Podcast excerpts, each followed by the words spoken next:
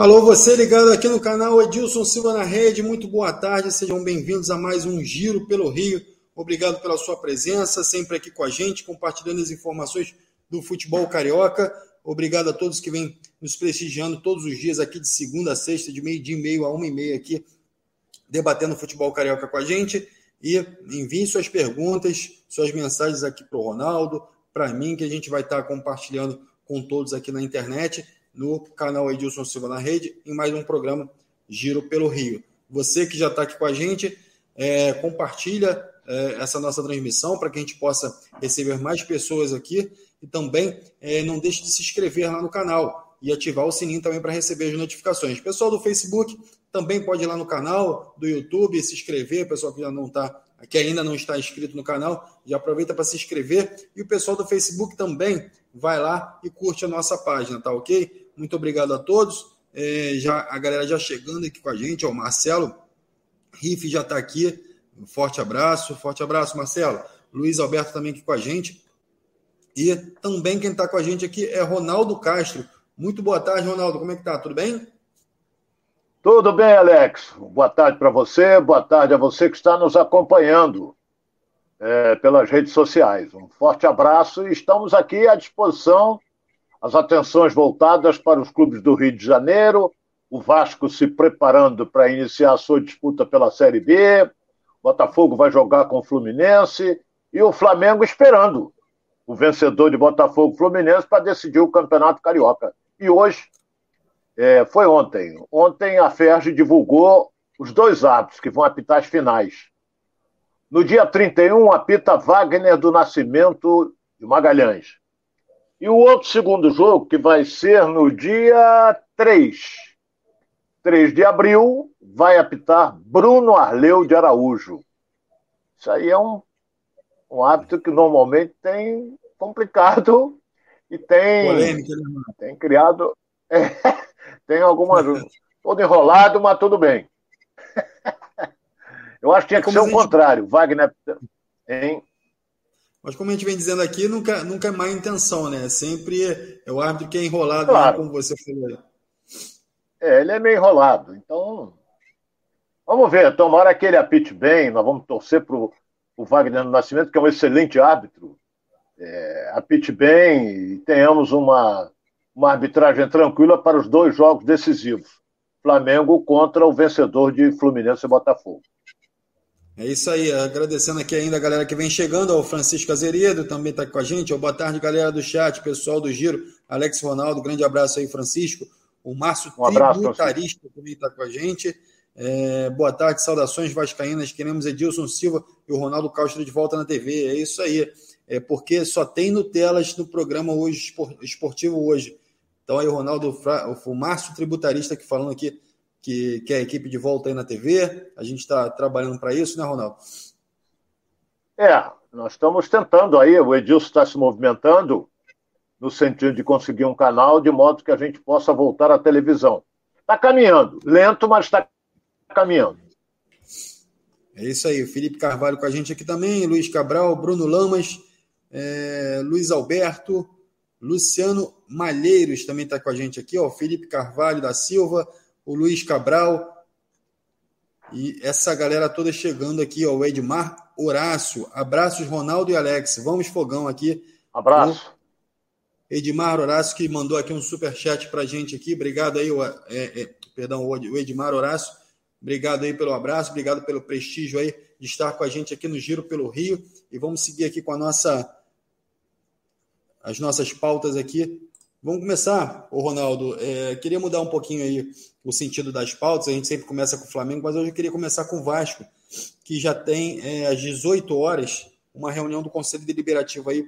É, já é a terceira reunião para dar seguimento aí à conclusão da SAF. Enfim, é uma reunião importante. Eu acho que é um avanço aí nessa nessa criação da SAF do Vasco, né, essa mudança que o Vasco vai sofrer aí nos próximos meses. Então, assim, é importante que, que o foco seja de fato no crescimento do Vasco, né, Ronaldo? Caminha para isso. Não é? Eu tenho a impressão de que a reunião de logo mais vai ser uma reunião é, para sacramentar. Não tem negócio de ser contra. Você, para ser contra alguma coisa, você tem que apresentar um argumento. Não é? Ah, eu sou contra. Eu, eu tive. É, eu, vou contar, eu vou contar uma história aqui que aconteceu no meu condomínio aqui. É, não vou citar o nome porque um condômino é, chegou e disse que eu sou contra. Aí eu era presidente da mesa, eu perguntei, tudo bem, você é contra, mas por que, que você é contra? Não, porque eu gosto de ser contra. Eu digo, porra! Quer dizer, isso aí é, é, é quero ser contra. Porra, tem que ter um argumento. Tá contra porque não vale, não vale a pena, tem que explicar. Mas não, eu quero ser contra. Então, ou tá querendo aparecer, é o caso, estou referindo agora ao, aos conselheiros do Vasco, ou estão querendo aparecer, aqueles que são contra, ou então não querem o crescimento de uma equipe que é fortíssima e um clube que é fortíssimo, que é o Clube de Regatas Vasco da Gama. Então, por exemplo, esse ano eu estou achando meio complicado, Alex, o Vasco conseguir montar uma grande equipe. Até o presidente Jorge Salgado já declarou de que vai ser complicado é, o Vasco montar uma grande equipe. Em compensação, o que leva a gente a ter uma esperança nessa Série B foi a última apresentação do Vasco. Foi contra o Flamengo. Eu sei que contra o Flamengo todo mundo quer correr, quer brigar, quer lutar para derrubar o Flamengo. Todo mundo quer.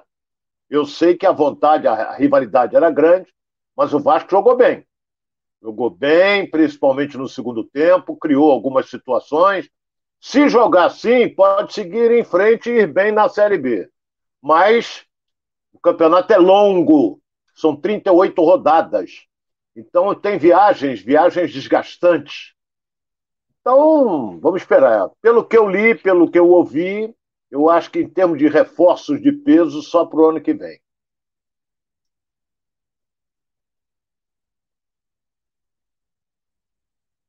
Desculpa aqui, o microfone estava mutado. É, acho que o foco, então, é, esse ano é, é, na conclusão da SAF, né, na aprovação o mais rápido possível para que a SAF possa andar. Né, é, é, dentro dessa reunião, tendo a aprovação é, para que haja a mudança no estatuto, né, para que a SAF possa andar dentro da lei é, regida ali pelo estatuto do, do Vasco, né, pela, pelas regras instituídas ali pelo, pelo estatuto do Vasco, e a partir daí ainda pode haver, haver duas reuniões para conclusão é, e a criação da SAF. E a partir daí começa todo o processo de, de aquisição da 777 Partner é, pelo futebol do Vasco. Né? Então, é, é, um processo ainda demorado. Então, como o Ronaldo falou e deixou bem claro aí, é, a tendência é que esse ano o Vasco não monte um grande time, tem esse é, algumas peças de reposição ali, mas que ao longo desse tempo,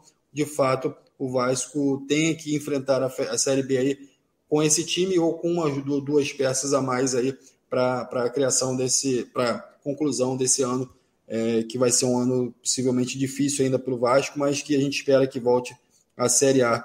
É, não é isso, Ronaldo? É, é, esse é o pensamento? Ou seja, o foco é total na, na É SAF, esse o pensamento. E, é esse o pensamento. É, o contrato é diferente com o que fez o Botafogo. O Vasco vai negociar 70% do seu futebol. Botafogo negociou 90%, mas o Botafogo já está sacramentado. O cara já até já injetou 150 milhões. Agora, o Vasco ainda está. Depende disso, depende daquilo, aprovação daqui, aprovação daqui e o tempo vai passando e dia 9 já estreia no Campeonato Brasileiro Série B contra o Vila Nova em São Januário. Então, caminha para dar tudo certo. E eu vou adiantar uma coisa aqui. É... Talvez, ainda este ano, a empresa 777, a empresa ajude o Vasco na contratação de reforço. Se tiver tudo sacramentado, porque os 70 milhões que eles adiantaram ao Vasco foi um empréstimo. Um empréstimo. Então, quer dizer, não tem nada a ver com contratar jogador, nada disso. Mas eu senti nas declarações do diretor-presidente da 777, que esteve no Rio, que, se precisar, ele vai contratar jogadores para o Vasco. Então vamos torcer para que ele contrate, né? E que o Vasco vá bem na Série B. É, Ronaldo, para 777, o mais importante é nessa, nessa mudança, né? E, e naturalmente a 777 ela está muito é, inclinada a concluir essa SAF com o Vasco, né? Enfim, o diretor-presidente, como você falou, é, já deu o aval, já falou a gente está dentro. Se tudo for aprovado, tudo direitinho dentro é, é dos trâmites normais, a gente está dentro, a parceria vai acontecer. Então a empresa investidora está empolgada com essa situação e para eles também não é interessante que o Vasco permaneça na Série B. Então acaba é, podendo acontecer alguma intervenção da 777 na, no momento é, no momento da necessidade de contratação de algum jogador, né? É, eles querem o Vasco na Série A. É? E o negócio deles é, eles vão investir dinheiro? Claro que vão, vão investir dinheiro. Mas qualquer empresário, quando investe dinheiro, ele visa única e exclusivamente lucro. Ele não quer perder. Entendeu? Então ele visa lucro. Então é isso, acontece no Botafogo, acontece no Cruzeiro com, com o Ronaldo, que que arrendou o futebol do Cruzeiro, e agora vai acontecer no Vasco também. É, então, vamos esperar para ver até onde vai isso, até onde o Vasco vai com esse time na série, na série B sem reforços. Não é, não é pior do que os outros. Não é. Ah, mas o Grêmio ontem eliminou o Inter. Eliminou porque ganhou o primeiro jogo de 3 a 0 e perdeu ontem de 1 a 0 e está tudo bem. Mas o centroavante do Grêmio continua sendo Diego Souza, né, com 30 e cacetada no lombo. Mas continua sendo, ainda joga o Jeromel, ainda joga essa coisa toda. Então, é, tomara que o Vasco é, é, é consiga ir bem até o acerto final com a 777.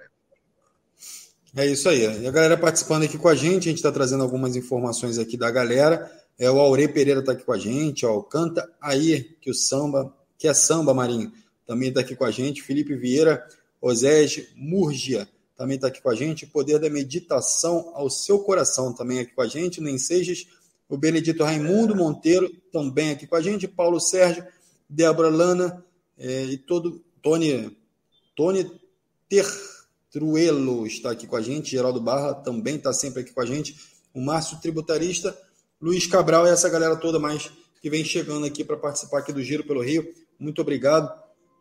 Agradecendo a todos. A gente vai falar muito aqui de Botafogo, vai falar muito de Flamengo, vai falar muito de Fluminense. A gente estava falando aqui um pouquinho dessa mudança que está acontecendo no Vasco, com a chegada da 777, enfim, o conselho se reunindo hoje no final do dia para debater mais um trecho dessa novela que está é, é, tá acontecendo aí com o Vasco, da mudança para para 777. A gente espera, de fato, que ninguém é, possa interferir, é, como o Ronaldo falou, né, que não tenha um plano melhor do que esse plano de mudança para a SAF no Vasco, ninguém possa interferir para atrasar esse processo, para que seja um processo tranquilo e que possa correr tudo bem, né, Ronaldo, e que isso não vire uma briga judicial né, em relação à mudança para a SAF, né?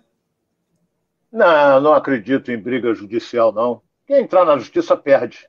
E não vai conseguir passar no conselho. Não vai. O conselho vai aprovar uh, o arrendamento do futebol, de 70% do futebol. Tanto é que o Vasco renovou o contrato do Riquelme, o menino Riquelme, que eu acho um excelente jogador, jogador com uma técnica apuradíssima, até 2026. Que é um menino que tem 20 anos, com um potencial maravilhoso. Olha o que eu estou dizendo aqui. Daqui a pouco abre o um mercado no exterior para ele entendeu? O Vasco já renovou o contrato dele, deve ter inclusive é, uma multa rescisória, não é, envolvendo o Riquelme, que foi muito bem em alguns jogos do Brasil da, da Série B do ano passado. Depois eu não sei, ele caiu é, de produção. O Vasco já renovou também com o Gabriel Peck, com, com o Figueiredo, todos jovens, não é? Então agora é a vez do Riquelme que renovou o seu contrato, menino, e vamos ver até onde o Riquelme vai. Ele, ele, eu sempre digo uma coisa: o potencial que ele tem de habilidade, de saber enfiar uma bola, eu acho que ele deveria ser testado como meia esquerda, porque ele é canhoto. Meia esquerda. E eu sempre disse o seguinte: todo canhoto tem habilidade e chuta forte, não é? Quando ele tem habilidade de chutar forte, ele é excepcional. Quando ele, ele não tem habilidade de chutar forte, eu conheci alguns, mas ele tem aquele potencial. Jogou na canhota dele vai um tijolo brabo.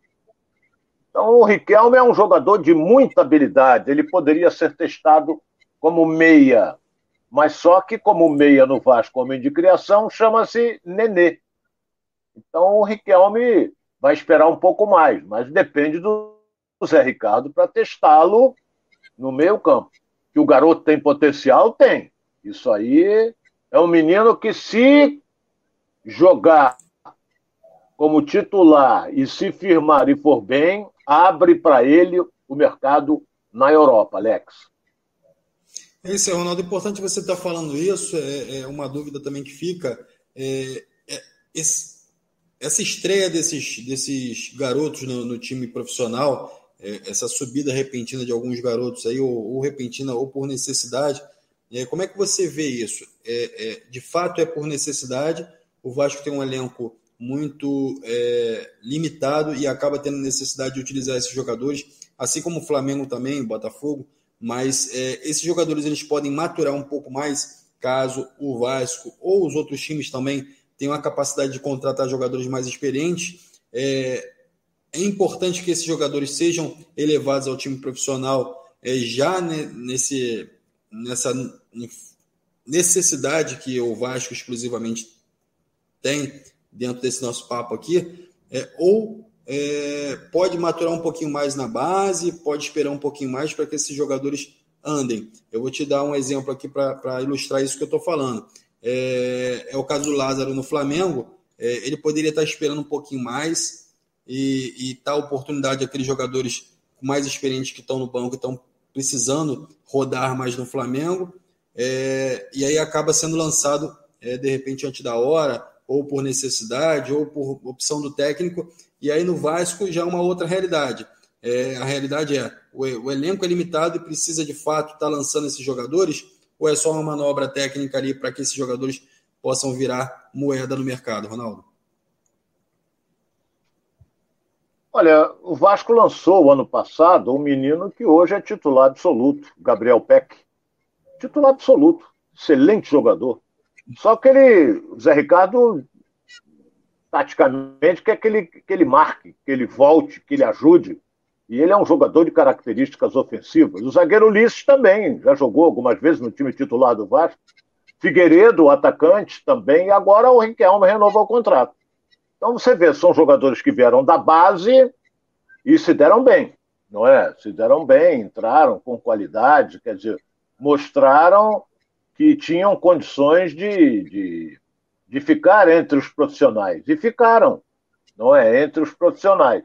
Agora, você vê, o Vasco é, tem alguns jogadores, por exemplo, como o, o que veio do Internacional, o volante Zé Gabriel, jogador comum jogador comum, não tem nada de excepcional, entendeu? O Matheus Barbosa, que veio do Atlético Goianiense, também é comum. Bruno Nazário, Bruno Nazário veio até do futebol alemão. O Bruno Nazário teve uma, uma passagem inicialmente boa pelo Botafogo, depois caiu de rendimento, não é? Então tem o, o lateral direito que é bom jogador, o, o, o, o Everton, que é muito bom jogador, está emprestado. O Raniel, centroavante, também está emprestado. O Vitinho, que veio do Corinthians. Anderson Conceição, uma surpresa, veio do Cuiabá e assinou o contrato por um ano com o Vasco. Ele está até com uma, uma fissura na, na última costela, mas até a estreia ele vai estar bem. Então são jogadores que chegaram e tomaram conta da posição. O Anderson Conceição, que veio do Cuiabá, é titular absoluto da quarta zaga do Vasco. Ou eu estou mentindo? Titular absoluto, careca. Titular absoluto. Veio da onde? Do Cuiabá. Alguém viu, olhou e disse: esse cara vou trazer. Então trouxe. Então o Vasco está montando uma equipe é, para a disputa da Série B, mas eu acho que tem que ser bem mais forte do que essa aí. Mas tudo vai depender dos primeiros jogos. Vamos admitir que o Vasco, nos cinco primeiros jogos, consiga 15 pontos. Porra, tá excelente. Tá excelente. Então nós temos que esperar um pouco mais. Dinheiro o clube não vai ter. No momento não vai ter. Quando fechar com a SAF, aí vai ter a grana para fazer grandes investimentos. É isso aí, a galera participando aqui. Vou dar trazendo algumas informações aqui do, do pessoal. O Martin Lima já está aqui, o JP Play falando aqui, ó, 777, o pessoal apoiando aí é, essa, esse movimento do Vasco para se tornar SAF.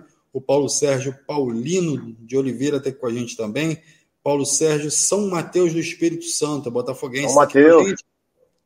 É, Hudson E. Williams também aqui com a gente, ó, falando: Ronaldo, eu sou seu fã, seria uma honra muito grande conhecer você. É Prazer é todo meu, estou à disposição. É autêntico e se comunica como povão, gosta, gosto de ouvir.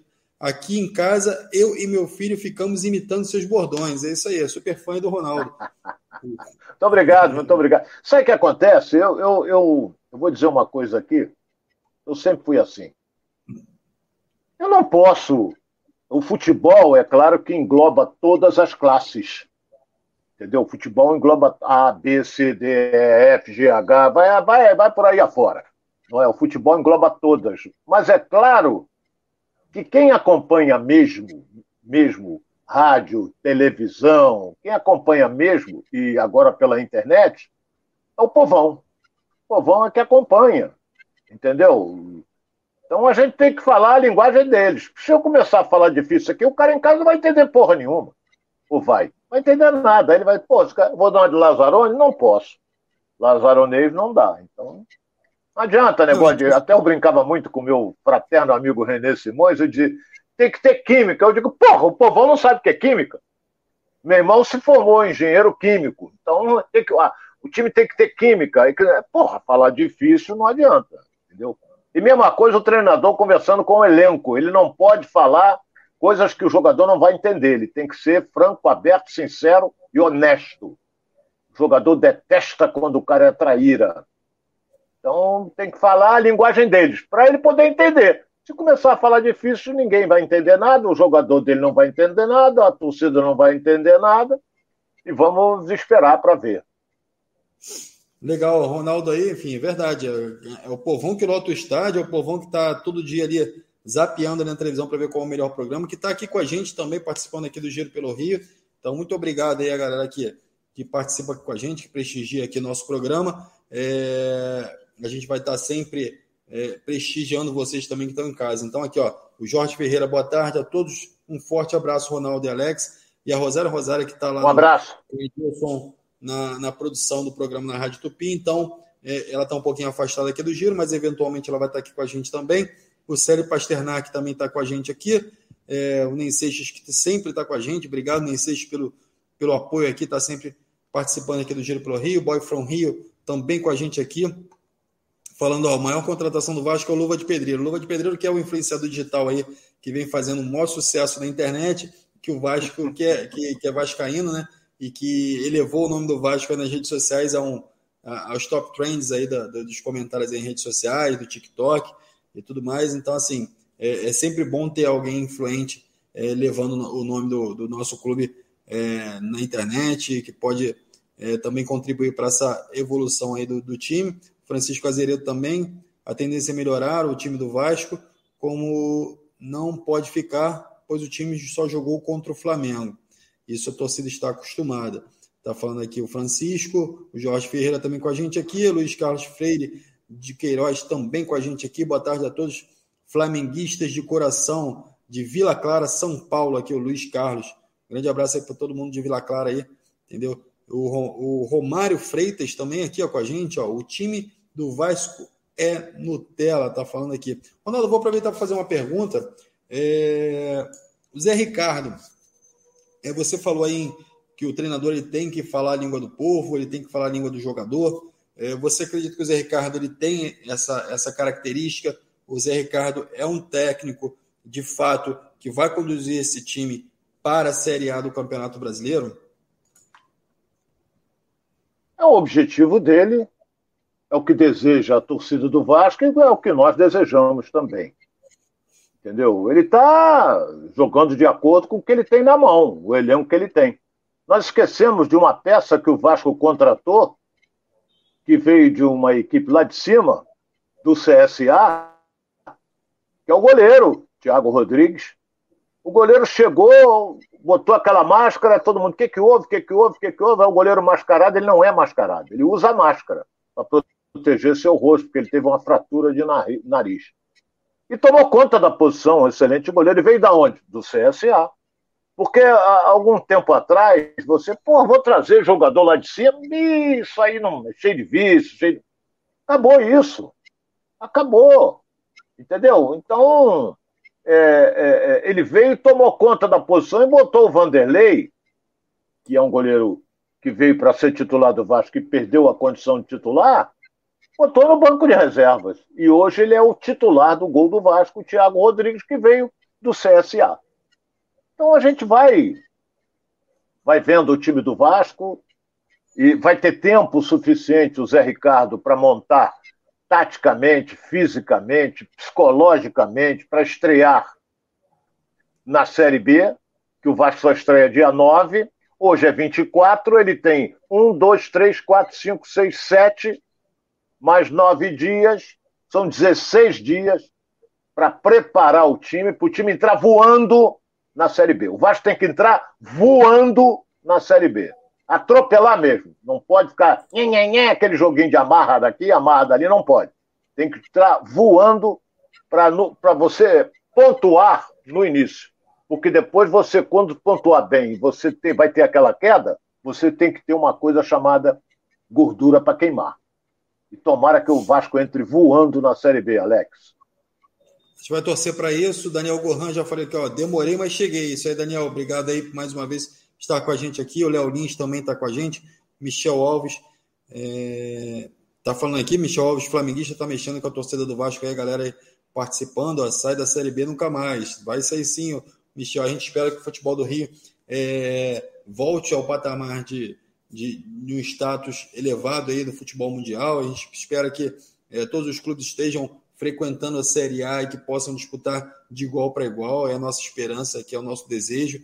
É, a gente torce para todos os clubes do Rio de Janeiro aqui é, cheguem é, e ocupem suas vagas aqui na, na Série A, e assim como os outros clubes de, de outros estados aqui também têm. É, Ronaldo, então a gente Oi. vai esperar aqui essa reunião do Vasco para que a gente possa trazer todos os detalhes amanhã aqui no Giro pelo Rio, né? E esperamos que essa reunião corra é, bem e avance positivamente para o Vasco. E a nossa torcida também aqui pela evolução do Vasco nesse sentido. E vamos virar um pouquinho a chave, né? A gente vai estava falando do Vasco aqui até agora, mas vamos falar um pouquinho de Fluminense. O Fluminense que foi eliminado da Libertadores, mas tem uma tarefa aí pela frente, tem Sul-Americana, tem Campeonato Brasileiro, tem outros campeonatos aí para disputar. E eu queria saber de você, Ronaldo, como é que fica o planejamento do Fluminense, é, que foi feito todo em cima de uma Libertadores, né, de uma evolução aí dentro da Libertadores, de uma classificação, pra, pelo menos pela fase, pra fase de grupos, e acaba é, não tendo essa classificação é, acontecendo. Como é que fica esse planejamento do Fluminense, Ronaldo? Você tem que ter é, uma coisa muito importante chamado Plano B. Eu trabalhei em clube, eu sei como é que é isso. Em 1990, é, eu estava no Flamengo como supervisor e o Flamengo disputava duas competições, disputava a Copa do Brasil e o Campeonato Brasileiro. Mas naquela época se classificavam oito para o Campeonato Brasileiro. Os oito primeiros. O primeiro enfrentava o oitavo, o segundo enfrentava o sétimo, e assim. Era assim. Então, nós tivemos uma reunião, até com o inesquecível presidente Gilberto Cardoso e toda a comissão técnica, e eu, eu fui voto vencido. Eu falei assim: nós temos que entrar de cabeça na que vai acabar primeiro. O que acabava primeiro era a Copa do Brasil. Aí eu fui voto vencido e depois eu até concordei, porque vocês, nós temos que ir subindo degrau por degrau, gradativamente. Porque você não pode abandonar o Campeonato Brasileiro. Então nós entramos no campeonato, houve aquele problema no Maracanã, que caiu uma parte da arquibancada, e o Flamengo teve que jogar em Juiz de Fora as suas partidas. O Maracanã estava interditado.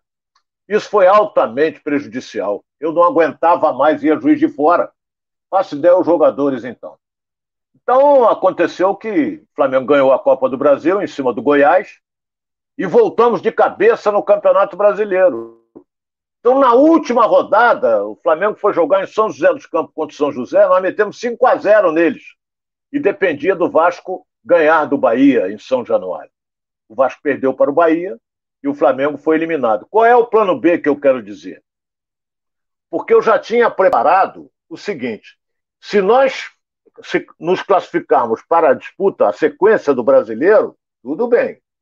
Se a gente não conseguir, eu vou ter que arrumar um bye-bye Brasil aí porque acabava em novembro, eu ia fazer o quê? E tinha uma folha para pagar, é, premiação para pagar, uma série de coisas. Eu sentei com o presidente do clube, sentei com o Joseph Benestein, que era o vice de finanças, e disse: olha, vou arrumar uns jogos aí pelo, pelo Brasil. Como eu me dava bem com o empresário Pinga, que mandava na região norte e nordeste, eu liguei para o Pinga, conversei com ele, ele falou assim: eu vou arrumar uns cinco jogos para você. Tá bom, arruma aí. Não deu dois dias e falou assim: eu já arrumei São Luís do Maranhão, Amapá. Ah, eu fui girando. Entendeu? A gente saiu até do norte para o sul. E não importa. O importante é que nós fizemos cinco jogos. Até Manaus nós jogamos. E cada jogo daquele representava uma cota, que eu recebia essa cota em dinheiro e ia dividindo com os jogadores a premiação da conquista da Copa do Brasil. É o que eu, me alonguei um pouco, Alex, mas é porque você tem que ter o plano B. O Fluminense, por exemplo, entrou de cabeça na Libertadores. Tudo bem. Ganhou o primeiro jogo aqui de 3 a 1 poderia perder de 1 a 0 lá, aguentou até 43 do segundo tempo, mas perdeu. Porra, perdeu nos pênaltis, perdeu. Tem que ter o plano B.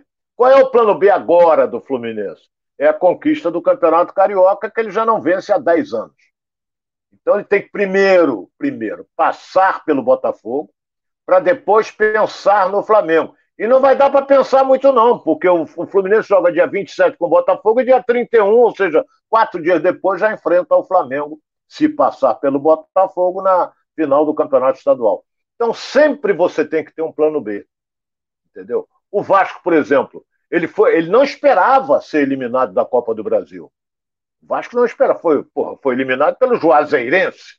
O Vasco não esperava perdeu dinheiro, perdeu prestígio e, e ficou aí, ó. Agora está aí esse tempo todo parado, quase que metade do mês, e chega no final do mês você tem uma folha para pagar.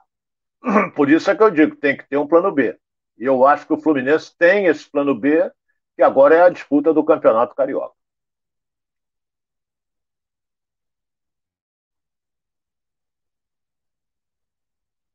Tá sem som aí, Alex. Desculpa aí, enfim. É, eu não posso deixar de prestigiar aqui a galera aqui, o Rafael Maurício está falando assim, ó, manda um abraço para o Lenilson, não almoça sem o um giro pelo Rio. Grande abraço aí, Lenilson. Tá sempre aqui com um abraço, gente, Lenilson. Luiz Carlos Freire de Queiroz também aqui, ó. Pois o Flamengo é time de chegada. Sempre beleza. É nós, Vila Clara, São Paulo. Já tinha falado aqui, mas um grande abraço aí também para o pessoal de Vila Clara de São Paulo, tá aqui com a gente enfim, essa galera toda que vem prestigiando com a gente aqui de todo o Brasil, de todos os pontos aqui desse país maravilhoso, e a gente vai seguindo aqui. Então, o Fluminense agora foca no Campeonato Carioca, como o Ronaldo disse, né? Tem um jogo importante aí diante do Botafogo. É, não pode deixar é, acontecer o que aconteceu com o Olímpia, né, o Ronaldo? O Botafogo é, naturalmente também não vai abrir mão, é, tendo em vista que já também não vem figurando é, dentro da, das decisões do Campeonato Carioca já há algum tempo, então o Botafogo também não vai abrir mão de disputar esse título com o Flamengo, né? Então, é, vai ser um, você vê um jogo difícil é, contra o Botafogo ou você vê o Fluminense ainda como favorito, independentemente da vantagem que ele tem é, no placar, Ronaldo? Favorito ele é, isso é indiscutível. Porque além de ter um time mais entrosado, tem um time melhor tecnicamente que o Botafogo. Então ele vai enfrentar um, esse Botafogo no próximo domingo, que fez uma boa partida.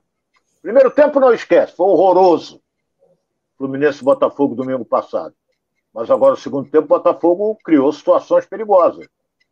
Então, é, não pode incutir na cabeça, ah, ele tinha dois gols de vantagem contra o Olímpia e perdeu. Ele tem hoje um gol de vantagem. Começa o jogo, se o Fluminense está na frente, com empate e se tomar um gol. Não pode tomar dois. Entendeu? E não fazer nenhum. Então, é, é, o jogo é difícil? É. Mas o Fluminense tem um time melhor? Tem. Tem um time melhor, não sou aqui dizer que. Mas é difícil porque é um clássico, essa coisa toda. Mas eu sempre digo e afirmo: não importa, todo mundo dizer clássico é clássico, não tem favorito. Para mim, sempre tem. Fluminense é favorito? É, diante do Botafogo, porque tem um time melhor. Aí vai jogar, passou o Fluminense, vai jogar com o Flamengo, quem é o favorito? É o Flamengo, é o favorito. Ah, mas o Flamengo não ganha do Fluminense há cinco, seis jogos aí. Não importa, mas tem um time melhor. Então, é esperar para ver o que, que vai acontecer e, e, e, tem que focar no Botafogo. Esquece Flamengo, tem que focar no Botafogo. Entendeu? Para ver se consegue passar pelo Botafogo. E se o Botafogo passar pelo Fluminense, é a mesma coisa, eu vou dizer, o Flamengo é franco favorito diante do Botafogo. Se o Botafogo partir para o jogo, toma um sacode. Se o Fluminense passar pelo Botafogo e partir para dentro do Flamengo, toma um sacode também. Porque o Flamengo, do meio campo para frente, é perigosíssimo. Porque é uma equipe que toca muito bem a bola, Alex. Ô Ronaldo, é, a, a, zaga do Flamengo, o David Duarte pode estar à disposição já. Você acha que essa zaga que se enfrentou do Fluminense, que enfrentou o Botafogo, é, é a zaga ideal para esse confronto? Ou você acredita que o David Duarte, voltando, ele pode ser titular aí é, é para esse jogo? Você acha que trocou a bola aí? Quem é David Duarte? Zagueiro David Duarte, não é o David Braz, não. David Duarte? São dois Davids, são dois Davids. Ele retorna o zagueiro titular do Fluminense, é, se jogar, eu acho o Lucas Claro mais jogador do que o David Braz. David Braz é mais marrento, é metido a líder, essa coisa toda. Mas eu acho como zagueiro, eu acho o Lucas Claro melhor. Tem o Nino. Porra, é, o Nino é titular absoluto. Aí tem, tá jogando agora o David Braz. Aí você tem o Manel e tem o Lucas Claro. Manuel e Lucas Claro. Esse que você falou aí não tem brecha, não. Entendeu? É, ele se lesionou algum tempo, né? Tá talvez... Pode é, mas vamos esperar. Eu não, não, eu sou franco a você, eu estou querendo lembrar, mas não estou. Eu quero saber o seguinte: se vai jogar Luiz Henrique, se vai jogar o Felipe Melo, isso é que o torcedor tricolor deve estar perguntando. E ninguém fala nada, rapaz. Hoje é quinta-feira, ninguém diz nada se eles vão jogar, se não vão, essa coisa toda. E mesma coisa, quem vai ser o substituto? Daqui a pouco nós iremos falar do Botafogo, do Matheus Nasci. Quem vai ser substituto? Vai jogar o Raniel? Muda totalmente, taticamente, o posicionamento do time do Botafogo. Mas é um atacante. E o Botafogo precisa fazer gol, Alex. É isso aí, Ronaldo. Agradecendo também aqui a todos os que estão participando aqui do chat do Giro pelo Rio. É, o Francisco Siciliano está aqui, ó, com cinco atacantes, fica fácil fazer gol de contra-ataque. Está é, tá se referindo aqui naturalmente ao Fluminense, né? É, o Ricardo Alves é, veio do Goiás, é, enfim, deve ser, deve estar tá falando do, do David Duarte, que veio do Goiás. Ronaldo Rodrigues do Vale. Ronaldo, eu acho que eles dois não jogam. É, Ricardo Alves também está falando, ó, contratado desde o final do ano passado. Então, o David Duarte até, o Ronaldo, foi aquela. A gente teve aquela dúvida no jogo contra o Madureira, que ele se lesionou, que a Rosara disse que quem jogou foi o David Braz, quem jogou foi o David Duarte, a gente acabou ficando naquela dúvida, mas é, enfim, depois a gente esclareceu aqui, mas é isso. Então, é mais um zagueiro à disposição do, do Abel para que ele possa estar tá, é, entendendo qual é a melhor zaga que ele vai não, utilizar. Alex, vamos ser claro, é um jogo decisivo. Não vai botar um cara que está parado, ó, ó, sei lá, desde o do, do, jogo com Madureira. Ele mostrou até qualidade, mas, mas é, tá parado. Na frente dele tem Lucas Claro, na frente dele tem Manuel, e vai por aí afora. Entendeu? Tem que esperar. Tem que esperar e vai esperar no banquinho. É isso aí. É, é o jogador, aquele jogador que vem para compor elenco, né, Ronaldo? E acaba é, aproveitando alguns espaços. Então, assim, ele tem que, de fato, buscar o espaço dele e vamos ver como é que ele vai se comportar. Mas, Ronaldo, vamos falar um pouquinho de Flamengo. O Flamengo que ainda está nessa, nessa busca interminável pelo goleiro, enfim, já declarou aí que não vai renovar com o Diego Alves. É, e ainda busca fazer um, um acerto aí com, com o Atlético pelo Santos. Então, é, parece que está cada vez mais próximo esse acerto. E o Santos parece que está com um pezinho lá na Gávea. Então, a gente espera que essa novela se resolva quanto antes, para que o Flamengo já, já, já deixe de lado essa questão do gol aí já comece a pensar, de fato, em outros, é, outras necessidades dentro do elenco, né?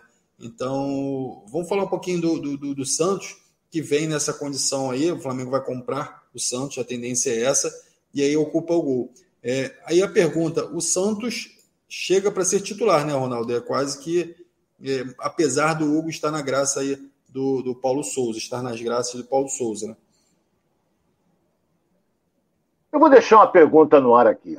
Por exemplo, o Flamengo está correndo atrás porque as inscrições para a primeira fase da Libertadores se encerram daqui a nove dias. E o Flamengo até já ofereceu uma grana alta pelo goleiro do Atlético Paranaense, cerca de 16 milhões de reais. Não vou falar em euros, porque a moeda nossa não é euro. A moeda nossa é o real. E o Atlético está querendo 18 milhões. Pô, se ofereceu 16 por 18, claro que o Petralha vai, vai, pode, pode exigir pagamento à vista, pode. Mas a diferença é mínima, são 2 milhões de reais. Então eu acredito que o Santos está é, forçando, inclusive, uma barra para jogar no Flamengo, entendeu? Porque ele é jogador nível de seleção brasileira e, e o Flamengo quer contratá-lo para inscrevê-lo na Libertadores apesar dele não ser jovem, jovem, jovem ele é, 32 anos, ele é, ele é um goleiro jovem. Bem mais jovem do que o Diego Alves. Agora eu faço a seguinte pergunta a você, que é torcedor do Flamengo. É, é o seguinte: contratou o Santos.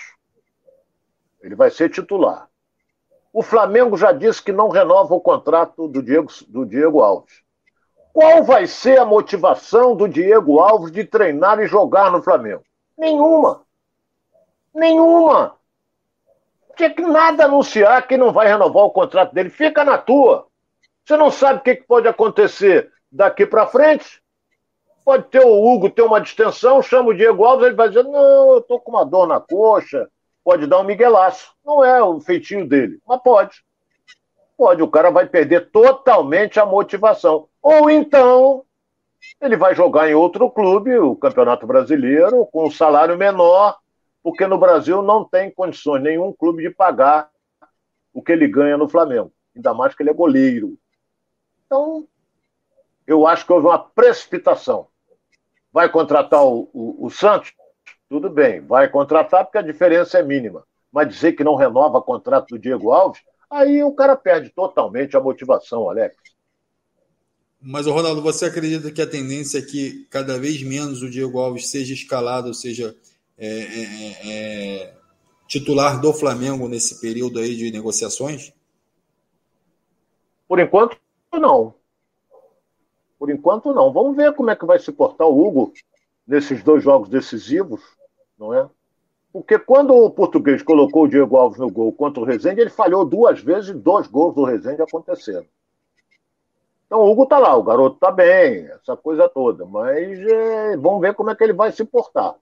E eu acredito que até o jogo contra o, o, Flamengo, o Fluminense ou o Botafogo, dia 31, eu acredito que já tenha resolvido a situação do Santos. E olha, se contratar agora, pode ser até que registre a tempo, ele pode até estrear contra o Fluminense ou o Botafogo. Pode. Mas, de qualquer maneira, é, a proposta está na mesa, 16 milhões. O Petralha, que é osso duro de roer, que é 18 milhões.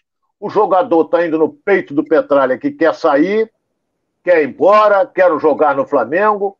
E, quer dizer, ele está se colocando contra a torcida do Atlético Paranaense, que daqui a pouco vai pedir a cabeça dele, manda ele embora, ele não quer jogar mais aqui. Pode acontecer, eu já vi isso acontecer várias vezes. Então o Petralha daqui a pouco vai ceder. É muito pouco, a diferença é mínima. Se fosse um negócio de 10 milhões, 8 é, milhões, aí sim, mas 2 milhões de reais, eu acho que o, o, o Santos vem para o Flamengo.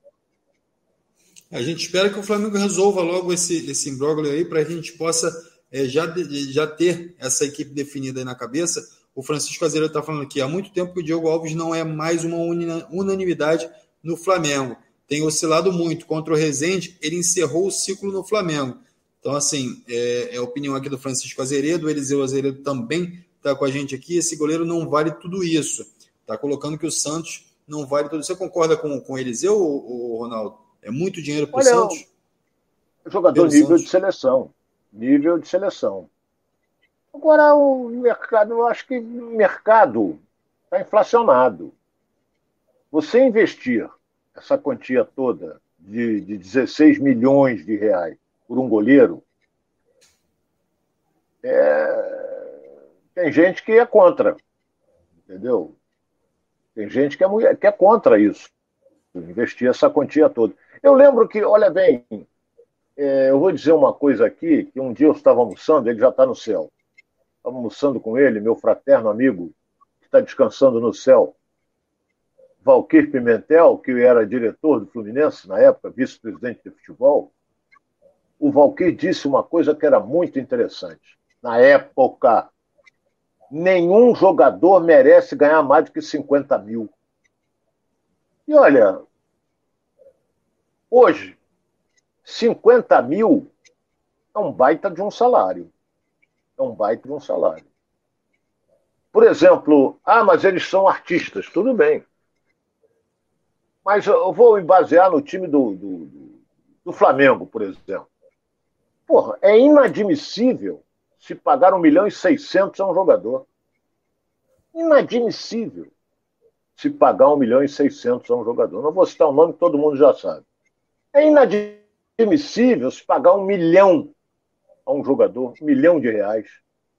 Pô, o cara que ganha um milhão de reais, ah, mas ele não recebe. Tudo bem, ele tem 27 anos de imposto de renda, tem INSS. Vamos ver que ele receba aí uns, uns 600 mil. Tá ruim? Ele fica duro se ele quiser, porra. Se ele jogar dinheiro pela janela, se ele começar a levar a mulambada toda para pra, a mulambada que eu digo é os amigos, aquela coisa toda para jantar e ele paga tudo. Essa, aí o dinheiro vai embora. Agora, se ele tiver cabeça direitinho, ele não, não fica duro nunca. Nunca vai investir o dinheiro dele. Porra, um milhão de reais é dinheiro para burro, malandro. Para burro não, para gente. É um negócio. Eu também acho, mas. Pô, a gente inflação... fica imaginando, Ronaldo, quanto é que o ah. Zico receberia hoje, né? Pô, eu vou dar só um exemplo aqui, que é do meu tempo. Zico, dos monstros sagrados do futebol brasileiro, o Zico ganhava no Flamengo a mesma coisa que ganhava o Rivelino no Fluminense, dois monstros sagrados. Certo? É, mas há alguns anos atrás, na década de 60, o irmão do Zico, que era o Edu, que foi um jogador maravilhoso também, o Eduzinho, o Eduzinho jogava no América. E era a grande estrela do América. Inclusive, os dois irmãos jogaram juntos. É, Edu e Antunes. Antunes já está no céu. Antunes era um goleador fantástico, irmão do Zico. O Edu ganhava. O salário dele no América era igual do Jairzinho no Botafogo. Igual do Jairzinho no Botafogo. E o Edu passou pelo Flamengo, passou pelo Vasco, depois rodou aí, e o Jairzinho. Agora me pegou pelo pé. O Jairzinho saiu do Botafogo, tudo na década de 60. Não... Acho que ele foi jogar no exterior. Acho que o Jair foi jogar no exterior. Acho que ele foi jogar na França. Acho, acho. Não tenho certeza. Mas era um jogador maravilhoso, Jairzinho, pô. Então a gente tinha no Maracanã 150 mil pessoas, 120 mil pessoas no Maracanã, porque na década de 60 o time do Botafogo era realmente fantástica. Ele, ele, Era o único time do... que fazia frente ao Santos de Pelé. Era o único. Ronaldo. O Jairzinho sai do Botafogo e vai para o Olympique de Marseille. Olympique de Marseille, por isso é que eu falei, foi para foi a França. Depois o mesmo destino tomou o PC Caju, né? Mas. É... Então ah, você vê a diferença. O Zico hoje, se está jogando, primeiro que ele é melhor do que esses todos que estão aí. É... Se o Zico está jogando hoje, ele não podia ganhar menos do que esse que ganha 1 milhão e 600. De jeito nenhum. Não podia. Não podia ganhar menos. Então, está altamente inflacionado. E o que, que acontece que a gente já cansou de dizer aqui, meu caro Alex, você que está nos acompanhando? Para você tentar contratar um jogador que é do Flamengo, você tem que pensar duas vezes, em virtude principalmente do salário que ele ganha. A não ser que ele abra mão. Olha, eu ganho aqui 800, aceito jogar no time X para ganhar 400. Aí é outro departamento. Se não abrir mão, não sai. Daqui a pouco vão dizer que é a cortina. Ácaro na cortina. cortina. ah, é uma alergiazinha, mas tudo bem, a gente vai levando. É isso aí, Alex. É isso aí. O Cláudio Silva está falando aqui, ó. Ronaldo, o Santos é um bom goleiro, mas ontem falhou feio nos dois gols do Curitiba. Não sei se vale essa grana toda. Abraço, Cláudio, de Cabo Frio. Então aí o Santos. Vou também... até ver isso, sabia? É, ele falhou nos dois gols do Curitiba. Então, assim. Quero é, ver isso aí. então, assim, a responsabilidade chega com bastante responsabilidade no Flamengo e a gente espera que ele corresponda a toda é, essa cobrança que vai existir aqui no Flamengo. Né? O Flamengo é diferente do Atlético, né, Ronaldo?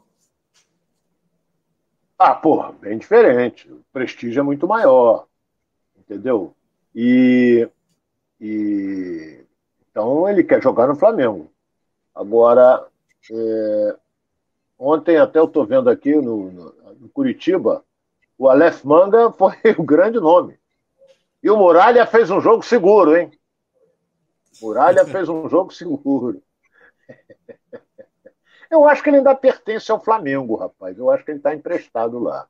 Acho! Não tenho certeza.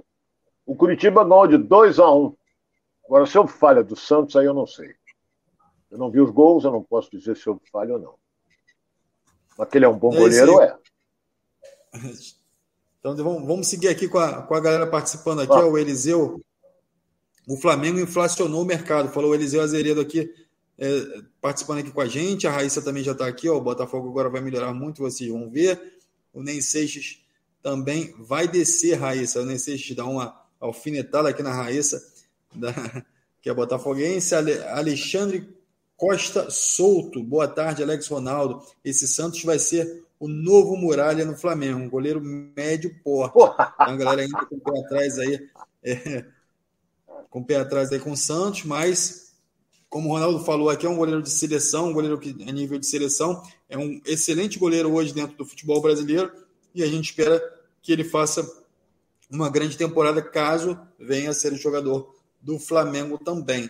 Então, é, a expectativa é essa, o Flamengo resolver essa questão aí do gol é, e, e amanhã tem o sorteio da Libertadores, então a gente já vai saber quais são os grupos da Libertadores para entender também como é que o Flamengo pode ter um desempenho, como é que vai ser o desempenho do Flamengo na Libertadores e amanhã a gente traz toda essa análise aqui para você é, no Giro pelo Rio também falando falar de Vasco, da, da SAF, então a gente tem bastante assunto para tratar amanhã. Então você que está aqui com a gente, não deixe de acessar aí é, o Giro pelo Rio, o canal Edilson Silva na rede, a partir de meio-dia e meia amanhã, que tem muita informação aqui para você, ok?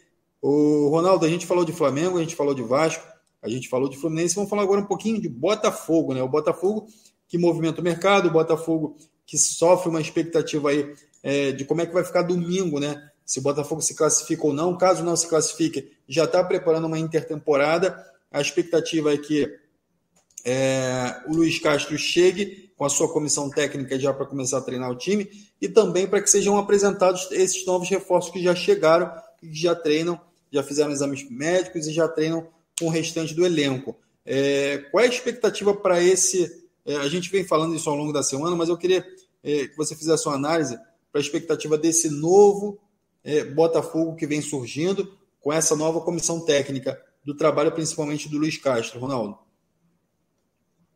Não posso analisar, Alex, o trabalho dele, que ele ainda nem começou a trabalhar no Botafogo. Ele se apresenta, se eu não me engano, no domingo, dia 27. E a, a, a direção do clube não, é, não faz nada sem consultar o John Texon. É, a direção, a comissão técnica tem uma boa ideia, levar o time para se preparar fora do Rio. Eu acho fantástico. Entendeu? Então, já vem mais um jogador que é um atacante, que é o Vitor Sá, não é? Está vindo aí para o Botafogo, está muito motivado, gostando da, da proposta que foi feita, de enaltecer o Botafogo, essa coisa toda, mas é, é um jogador que, que, ficou algum tempo na, fora é, do mercado brasileiro, fora do mercado, não, fora do futebol brasileiro, e ele vem aí, atacante, essa coisa toda, para jogar, porque o Botafogo está inclusive negociando também com outro jogador que atua no futebol português, Lucas Fernandes. Eu não sei quem é. Entendeu? Então, entendeu? Tá vindo aí. Ele é cria do São Paulo, mas está em Portugal né? desde. É, ele, ele, ele, ele, ele, ele foi criado no São Paulo e já está em Portugal desde 2019, vai fazer três anos. Então, é, o Botafogo está contratando aquilo que nós conversamos ontem, é, e eu vou me tornar repetitivo. Eu vou dizer uma coisa aqui que o torcedor do Botafogo não vai gostar. Se perder para o Fluminense, eles vão, o torcedor alvinegro vai encarar com naturalidade, porque ele sabe que o time do Fluminense é, é melhor. Se ganhar do Fluminense, eles vão se empolgar todo para jogar diante do Flamengo. Isso aí é, entendeu? Ah, mas se perder o Fluminense, aí vem a desculpa. Não, esse não vai ser o time. O time vai ser outro, o Campeonato Brasileiro. Isso aí eu já vi, essa, essa historinha eu já vi. Patrick gosta muito disso. Esse não vai ser o time, vai ser o time do, do Campeonato Brasileiro e tal. Mas se ganhar, vai ser festa. Vai ser festa porque ele vai decidir o título com o Flamengo. O Flamengo entra em campo como franco favorito. Agora, eu não sei também, Alex, não sei também se nesse, se o Botafogo passar pelo Fluminense, se na decisão ele vem com Patrick de Paula, eu não sei, ele pode vir com o time reforçado. Ele pode tirar uma peça e não vai tirar quatro, cinco de uma vez, porque tem que ter uma coisa chamada entrosamento. Mas ele pode ter Patrick de Paula como titular, pode ter o, o, o, o Vitor Sá na reserva para entrar no segundo tempo. Então, é tudo que nós temos que, que, que analisar é que se perder é normal. É normal o Fluminense. Se ganhar, eu não vou dizer zebra, porque o Botafogo não é zebra. Mas se ganhar, é surpreendente. Se ele conseguir ganhar por dois gols de diferença e não tomar nenhum. Então, tomara que se passar, essas, esses jogadores que chegaram aí, que são bons jogadores, segundo, de Patrick de Paulo eu conheço um excelente jogador. Os outros eu não sei. Entendeu? Não vou dizer que, ah, é muito bom Vitor Sá. Como é que eu vou dizer que é muito bom se eu nunca vi jogar? Então, tem que esperar para ver. E o treinador só chega para trabalhar domingo, está encurtando cada vez mais o tempo que ele vai ter para treinar a equipe, montar a equipe para a disputa do Campeonato Brasileiro. E no Campeonato Brasileiro é diferente, né, Alex? Não tem refresco, não, hein? Ele estreia logo de cara contra o Corinthians. É importante isso que você está falando. A gente viu a Diego Aguirre no Botafogo é, há um tempo atrás, né? E com uma expectativa muito grande para esse jogador e não rendeu nada. A torcida ficou com, com ódio dele, ficou muito chateada com a vinda desse jogador, assim como Honda, assim como alguns outros jogadores que chegaram também com uma expectativa grande e, e acabou não rendendo no Botafogo. Então é importante isso que você está falando, Ronald, de esperar como esses jogadores vão se encaixar, como esses jogadores vão se comportar aqui no futebol brasileiro, para que ele possa, para que a gente possa é, é, entender como é que esse, esse time vai se comportar é, junto, né, jogando junto é, na sequência desse, dessa temporada. E uma, e uma informação importante que você no início da nossa transmissão falou é quem vai ser o jogador do que vai substituir o Matheus Nascimento, que a tendência é que seja o Erisson, né? E você acha que muda muito é. É, o esquema tático com o Erisson? Muda, muda, porque o Erisson é mais atacante, né? O Matheus Nascimento é meia. E ele está jogando improvisado. E até jogando, jogando bem. Está jogando bem porque ele sabe jogar. O garoto tem qualidade, tem habilidade. Sabe jogar, pô. Deixa eu só fazer uma correção. Deixa eu só fazer uma correção aqui, Ronaldo. Não é Diego Aguirre, não. É Rodrigo Aguirre. Diego Aguirre é o treinador. É o Rodrigo é Aguirre. Mas, mas segue Mesma aí. coisa. Não jogava nada. Mesma coisa. Mesma... Rapaz, olha bem. Eu lembro que nós estávamos até no programa da televisão, quando o Botafogo. O grande problema tem gente que não vai gostar do que eu vou dizer aqui, não. O grande problema é que a imprensa endeusa demais sem, às vezes, ver. E eu, por exemplo, eu bato naquela tecla. O Honda, quando veio para Botafogo, porra, fizeram um carnaval Honda, Honda, não ganhou nada no Japão. Honda, Honda, Honda, Honda, vem aí o Honda. Eu disse assim, como é que ele vai? Ele está vindo para o Botafogo, certo? Qualidade? Tem boa técnica. Mas se ele estivesse numa fase muito boa, ele não saía da Europa, meu Deus do céu. Ele ia ficar por lá mesmo. Ele não viria jogar aqui no Botafogo. Entendeu? Aí depois aquele empresário surgiu com, com a volta do Louco Abreu. Eu disse, pô, Louco Abreu, como é que vai voltar um cara que já está com 150 anos? Não tem como.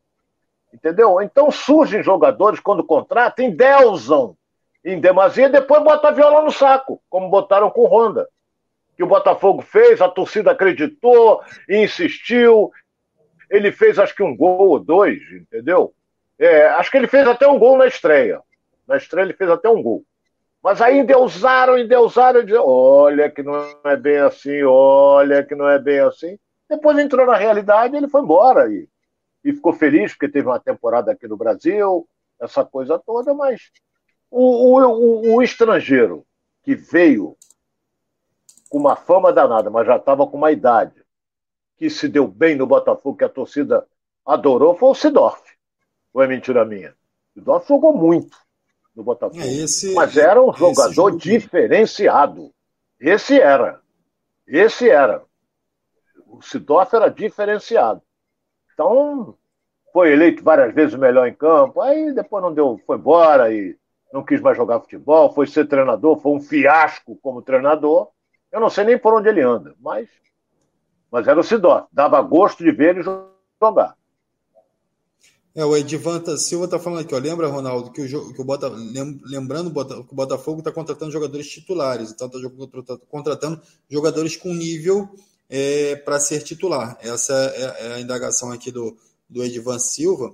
E dentro dessa, desse, dessa informação também, Ronaldo, o Botafogo monitora a situação do Nicolas de la Cruz, né, do, do River Plate, é, de, jogador de 24 anos, que pode chegar ao Botafogo aí e sendo esse, esse eu conheço. Esse eu conheço. Esse vi jogar umas três ou quatro vezes. É pequenininho, mas é habilidoso para burro. Entendeu? Agora, tomara que venha. Esse aí encaixa qualquer time. Ele entra para jogar no Botafogo entendeu? Então, é, esse aí, se vier, ótimo. Esse eu conheço. Agora, os demais eu não conheço. Piazão, eu não conheço, pô. Como é que eu vou dizer? Mas já estão dizendo que joga muito. O cara nem viu jogar, já está dizendo que joga muito.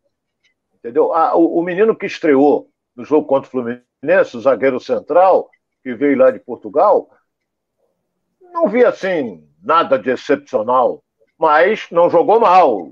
Foi estreia, essa coisa toda. A gente notava no semblante dele um certo nervosismo, porque estava estreando, entendeu? Mas a tendência dele, acredito que seja para melhorar. Mas não se pode analisar um jogador por um jogo só, de jeito nenhum. A não ser que ele seja um fenômeno. Que ele entre, faz três, quatro gols, que ele entre, drible, dê passe, faz o diabo. Então, mas não se pode analisar por um jogo só, em virtude do Botafogo ter perdido o jogo mas ele não teve culpa no gol, não, porque o gol nasceu, não foi do lado dele, foi do lado do Canu. Aí, o, o Paulo Sérgio Paulino está aqui, ó, fazendo uma, uma, constatação aqui, dizendo: Ronaldo, Matheus Nascimento não é meia, é centroavante. Olha, é, eu vou discutir com você. Para mim, ele não é centroavante, não, ele é ponta de lança. Existe uma diferença do centroavante para o ponta de lança. Então, por exemplo, quer ver? Quem era o centroavante do Flamengo quando o Flamengo ganhou tudo aí? Era o Nunes. Quem era o ponta de lança? Era o Zico. O Zico não era centroavante. A característica do Matheus Nascimento, guardadas as devidas proporções, eu não vou endeusar um menino nesse nível, mas é a mesma função que fazia o Zico. Ele gosta de vir de trás tocando a bola e se projeta bem. Agora, como centroavante, para mim não dá não. Mas de qualquer maneira, pode ser adaptado ali, porque na Copa de 70 o Tostão foi adaptado na frente, mas era o Tostão, pô. Era um fenômeno jogando futebol. Então não podemos nem fazer comparação. Mas para mim ele não é centroavante, não. É, o, Francis Lei Roberto está falando aqui o seguinte, Ronaldo. É, no Carioca não tem como escrever jogadores. Caso o Botafogo passe, será o mesmo time, incluindo só o Piazon e o Sampaio, já que escreveu antes de fechar. É, é, o Ronaldo tinha aberto até a situação de que você pode escrever três dias antes, é isso, Ronaldo? É, mas eu tenho que ver o regulamento assim de cabeça. Eu acho que era três dias antes de qualquer competição. Agora, o, o, o nosso internauta pode ter razão. Como já acabou a fase de classificação e nós vamos entrar na fase final do campeonato, que é o primeiro jogo é dia 31, eu não sei se já fechou. Né? Se fecharam as inscrições. Não sei. Está no regulamento. Eu, agora eu tenho que abrir o regulamento e ver, que é tanta coisa que a gente, às vezes, mais. Vou ver, e posso garantir que amanhã a gente divulga isso com correção. Ok, Alex? É isso aí, galera. Eu vou eu estou aqui com, com a galera participando aqui, mas a gente já está chegando ao fim do nosso programa aqui. Eu quero agradecer a todos os que participaram, o Rogerinho Marreco está aqui com a gente, Paulo Sérgio, Francis Lei também aqui com a gente, é, o Edvan participou, Ney Seixas também sempre com a gente. Então, essa galera, o Júnior Santana também, ó, o japonês chegou, chegou também, Cláudia Santos também com a gente, o Francisco, o André Barros, o o Ricardo Alves, Eliseu Azeredo, Luiz Alberto. Então, toda essa galera participou aqui com a gente hoje. Quero agradecer a presença de vocês. Quero mandar um forte abraço para todos os estados é, do Brasil que vem nos acompanhando aqui, a toda essa galera que vem interagindo com a gente. Amanhã a gente está aqui de volta com é, a conclusão da, da reunião do, do, Conselho Deliberativo do Vasco. A gente está aqui também com o sorteio da Libertadores, é, para definir os grupos da Libertadores enfim, muita coisa acontecendo no futebol carioca, mais informações também sobre é, essas contratações do Botafogo. Então a gente volta aqui com você meio-dia e meio. Então se inscreva no canal, ative o sininho, galera do Facebook também. É, curte lá nossa página para que a gente possa estar é, tá enviando as nossas notificações e você está por dentro do futebol carioca, tá bom? Sempre com as notícias e as informações e os debates aqui do Ronaldo Castro. Muito obrigado, Ronaldo, pela sua presença mais uma vez aqui e pela sua sabedoria e inteligência aqui sobre o futebol carioca. Muito obrigado a você, Alex, mais uma vez. Estamos juntos. Amanhã estaremos de volta a partir das 12h30, é? falando as novidades do futebol e vamos ver. Talvez o Alex peça palpite do jogo entre Fluminense e Botafogo. Pode ser. É? Tomara que a Rosária participe, porque ela pode dar um jantar para gente. Também tem isso. A gente aguarda que bocão e pênalti não se perde. Valeu, um abração para você, muitas felicidades a você, internauta, que ficou aturando a gente aí. É isso aí, a galera que estiver com a gente aqui, a gente já vai colher aqui esses palpites aqui, vamos ver quem acerta. Aí para segunda-feira a gente está é, é, replicando aqui no nosso canal. Então, sejam bem-vindos aí amanhã mais uma vez para o Giro pelo Rio. Enquanto hoje a gente está encerrando esse programa, e muito obrigado a todos. Uma boa tarde, fiquem com Deus. Obrigado.